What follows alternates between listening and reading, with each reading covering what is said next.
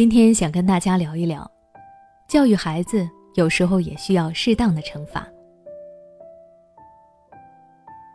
最近有家长来找我，他告诉我他老是管不住自己的孩子，想问问我有没有什么办法。对此，我想说，孩子不听话这是很正常的情况。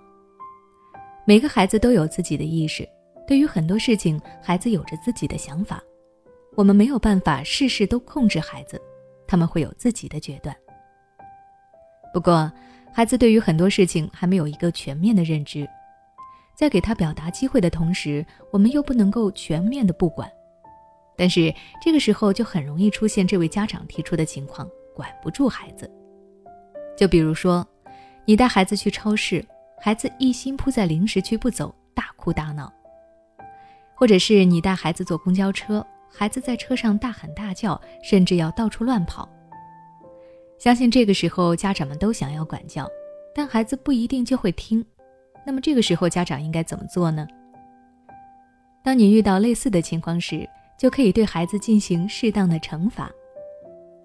心理学上有一个热炉效应，就是说，无论你是谁，只要接触热炉，都会被烫伤。这种烫伤就好像违反了规则被惩罚一样，所以这个效应也就是说，组织中任何人触犯规章制度，都要受到处罚。强调惩罚的重要性和必要性，在教育孩子的问题上，同样是这样的道理。当孩子犯错时，我们要管教孩子，就要让孩子知道他的错。这个时候就可以用一定的惩罚，让孩子感受到。这是因为孩子不一定能够听懂你的长篇大论，相反，一些实际性的行为更能够直接让孩子感受到其中的厉害。说一个最近我身边发生的例子。上个礼拜我去看电影，旁边是一对夫妻带着姐弟两个孩子来看。电影播到感人的地方的时候，我发现那个最小的弟弟开始不耐烦了，一个劲儿的叫妈妈陪他玩儿。弟弟的胡闹导致他旁边的姐姐也跟着闹了起来。这位妈妈原先是压低自己的音量让孩子们安静，结果不管用以后，妈妈就这么和孩子们说：“你要是再闹啊，我们现在就直接出去不看了，好不好？”出去外面，你想说什么，再好好跟妈妈说。但是出去了以后，我不会再带你回来了。弟弟同意了，姐姐也跟了出去。后来只有爸爸带着姐姐回来继续看电影，全程姐姐没有再闹。直至电影结束以后，妈妈和弟弟都没有再回来。我在散场以后看到他们俩在门口等着，不论弟弟怎么闹，也没有让他进去。这件事让我想起了钱文忠教授说过的一句话：“教育里面一定有痛苦的成分，这是不言而喻的。孩子毕竟不是成年人，孩子必须管教，必须惩戒，必须让他知道，教育绝不仅仅是快乐的。孩子在电影院闹，家长如果那个时候对他好言相劝，慢慢安抚，很大程度上会影响到影院其他人的观影。”那么要怎么让孩子意识到自己的错误又不影响他人呢？这个时候最好的方式就是给予孩子适当的惩罚。